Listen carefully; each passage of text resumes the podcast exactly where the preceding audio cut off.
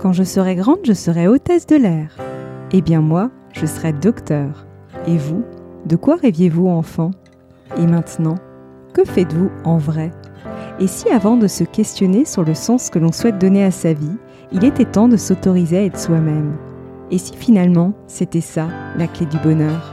Je suis Sophie. Après des années comme avocate, j'ai décidé de changer de vie pour devenir coach mindset, conférencière et auteur.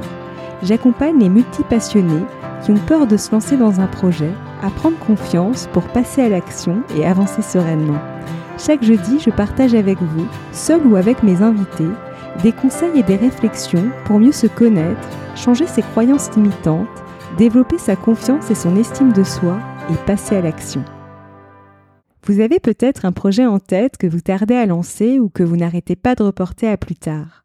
Il peut s'agir par exemple d'une reconversion professionnelle ou d'un projet de création d'entreprise que vous souhaitez lancer en parallèle de votre emploi actuel ou pour en faire votre activité à part entière. Alors que vous avez très envie de vous lancer dans ce projet et de vous y investir à 100%, il vous est pourtant impossible de vous mettre en mouvement. Or, vous savez que votre projet ne restera qu'au stade du rêve si vous ne passez pas à l'action. Vous pouvez vous en vouloir de ne pas avancer comme vous le souhaitez, ou alors vous vous faites une raison en gardant ce projet dans un coin de votre tête. Ce que je viens de vous décrire est une situation que j'ai moi-même vécue, avant de me décider à quitter l'entreprise pour laquelle je travaillais. D'ailleurs, mon projet de reconversion professionnelle a fini par se transformer en un changement à 360 degrés, puisque j'ai tout quitté pour m'installer en Bretagne. Mais pour cela, il a fallu que je surmonte la peur de me lancer. Et justement, j'avais envie d'aborder avec vous dans cet épisode la peur de se lancer, voir un petit peu les différentes formes qu'elle peut revêtir et aussi creuser ce qui peut se cacher derrière. Et enfin, je vous donnerai un petit exercice pour vous aider à surmonter la peur de se lancer. Parce qu'en effet, ce serait illusoire de penser qu'on puisse s'en libérer totalement.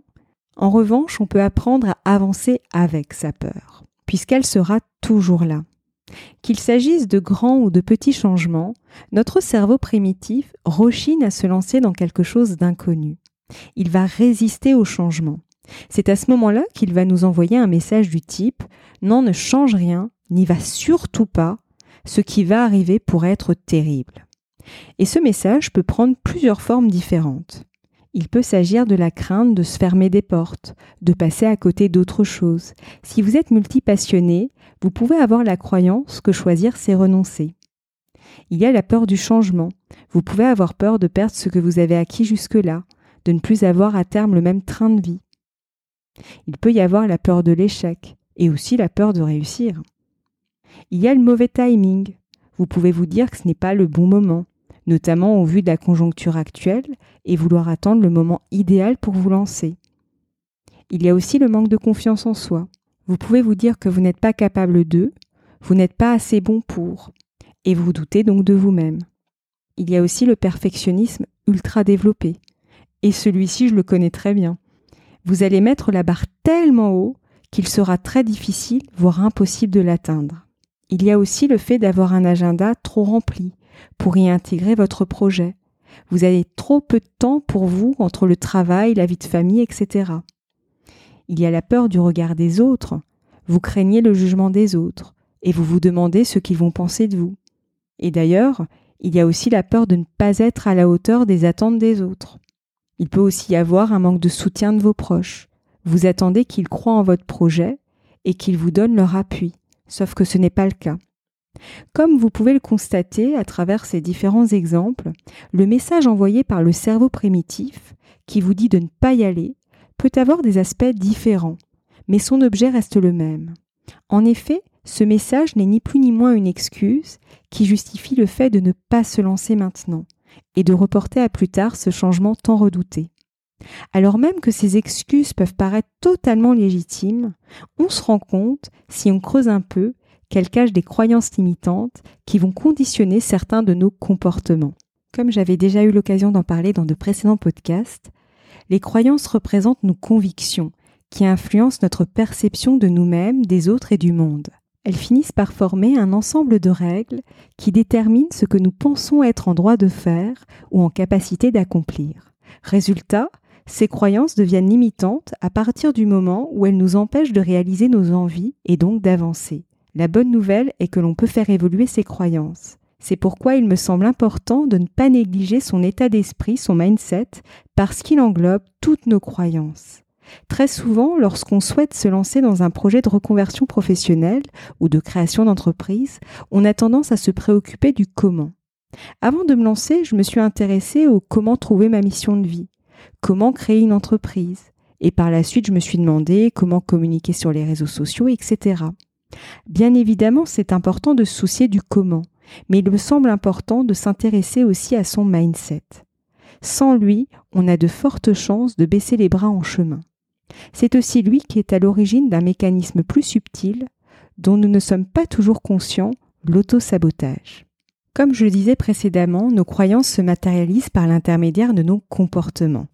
C'est la raison pour laquelle vous pouvez aspirer à quelque chose, mais ne pas réussir à atteindre les résultats souhaités ou attendus, malgré tous vos efforts. Si une part de vous a une croyance opposée à l'objectif, au résultat que vous souhaitez atteindre, vous pouvez faire ce que vous voulez, vous ne l'atteindrez pas. Ou alors vous atteindrez quelques résultats, mais qui ne seront pas à la hauteur des résultats souhaités. Pourquoi? En fait, vous allez faire certaines choses de manière totalement involontaire, mais qui sont plus fortes que vous. Pour illustrer mes propos, je vais vous donner quelques exemples.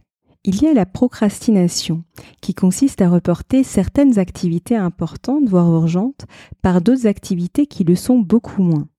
Lorsqu'on souhaite lancer un projet que l'on reporte à plus tard, il peut y avoir la peur du résultat. Cela rejoint ce que disait Bertrand Millet dans le podcast 73, travailler son rapport à l'argent pour faire ce que l'on aime. L'une de nos plus grandes peurs est de se poser des questions auxquelles on n'a pas les réponses et d'oser poser des actions pour avoir les réponses. Souvent, on préfère ne pas aller jusqu'à la réponse en se disant je le ferai plus tard, ou on l'inscrit sur sa to-do list mais on ne le fera jamais, ou encore on ne va pas mobiliser tous les efforts requis à l'instant T. Comme le disait Bertrand, c'est un moyen de ne pas aller jusqu'au vrai test. C'est ainsi qu'on se retrouve quelques mois, voire quelques années plus tard, au même endroit, à avoir des regrets de ne pas s'être lancé ou de n'avoir pas fait tout ce qu'il fallait pour y arriver. Et en disant ça, je ne cherche surtout pas à culpabiliser qui que ce soit. Il m'a fallu plusieurs années avant de sauter le pas. À l'époque, je ne m'en voulais de ne pas réussir à me mettre en mouvement. C'est comme si j'étais au bord d'une piscine à jauger la température de l'eau avec mon pied et à me dire j'y vais ou j'y vais pas. Par la suite, j'ai adopté une technique un peu radicale pour me lancer, à savoir celle qui consiste à brûler les bateaux. Je ne vais pas la développer dans ce podcast. En résumé, je me suis dit que je n'avais qu'une seule option, me lancer, et j'ajusterai au fur et à mesure. Sincèrement, avec le recul, j'aurais plutôt choisi d'appliquer la méthode que je souhaite vous transmettre à travers mon accompagnement qui va bientôt sortir. Elle consiste en quelque sorte à apprendre à muscler son état d'esprit. L'idée est de savoir se poser les bonnes questions pour pouvoir réinitialiser ses croyances limitantes et ainsi poser des actions en adéquation avec les objectifs que l'on souhaite atteindre. C'est moins périlleux, mais surtout vous réglez le problème dès le départ. Avant de me lancer, je n'avais pas pris conscience de l'existence de certaines croyances limitantes, et encore moins de leur incidence directe sur l'avancée de mes projets de vie. Comme je ne m'en suis pas soucié au début de mon changement de vie, ces croyances sont arrivées sur un plateau par la suite. C'est vraiment là que j'ai compris qu'on peut faire tout comme il faut, ou du moins essayer de faire tout comme il faut, mais cela ne fonctionne pas. On pourrait être tenté de dire que ce n'était peut-être pas la bonne méthode à suivre pour moi mais je sentais bien que le problème venait de conflits que je ressentais à l'intérieur de moi. C'est comme si une part allait dans une direction et qu'une autre part barrait son chemin. On se retrouve à lutter contre, c'est énergivore et contre-productif. C'est là que je me suis intéressée puis passionnée pour les thématiques en lien avec les croyances limitantes. Ce sont elles qui sont à l'origine de tous nos comportements auto-saboteurs. Malgré tout, elles ne sont pas si faciles à débusquer. Elle se cache dans nos pensées qui se reflètent dans nos comportements et actions, comme le perfectionnisme, qui est le deuxième exemple d'autosabotage dont je voulais vous parler. Le perfectionnisme est à l'origine de deux comportements possibles. Soit on pense qu'on ne peut pas directement bien faire les choses et donc on préfère ne pas les faire, soit on n'arrête pas de modifier ce qu'on fait pour tenter d'aboutir à un travail parfait mais qui ne sera jamais assez bon à ses yeux. En effet, ces comportements peuvent être liés à un manque de confiance et d'estime de soi, mais là encore, si on creuse un peu, on met le doigt sur plusieurs croyances limitantes. Parmi elles, il y a celle du soi parfait. C'est ce qui nous pousse à être exigeants envers soi-même, mais aussi envers les autres. Avec une telle croyance, on a pu intégrer, lorsqu'on était petit, l'information selon laquelle ce que je fais n'est pas assez bien pour être aimé ou apprécié par les autres. On en fait donc toujours plus jusqu'à faire de la surqualité. Bien sûr, il y a encore bien d'autres croyances derrière le perfectionnisme. Enfin, il y a un dernier exemple qui illustre bien le fait de reporter un projet à plus tard, le manque de légitimité. Celui-ci est assez sournois. Souvent, lorsqu'on envisage une reconversion professionnelle ou un projet entrepreneurial, on a besoin de se former pour acquérir de nouvelles compétences. Ce qui est totalement légitime, notamment lorsque notre projet s'éloigne de notre domaine d'activité initial. Pour ma part, je me suis formée à la médiation professionnelle avant de me lancer. Par la suite, j'ai voulu compléter cette formation par un module en qualité relationnelle au travail et par du coaching. Avec le recul, j'ai remarqué un mécanisme chez moi qui consistait à avoir la nécessité de se former comme une condition sine qua non. Je ne dis pas qu'il ne faut pas se former, mais c'est important de s'assurer que l'accumulation de formation ne cherche pas à combler en réalité le fameux syndrome de l'imposteur. C'est d'ailleurs ce même syndrome qui nous pousse à minimiser nos réussites en les attribuant à des éléments extérieurs comme la chance ou le hasard.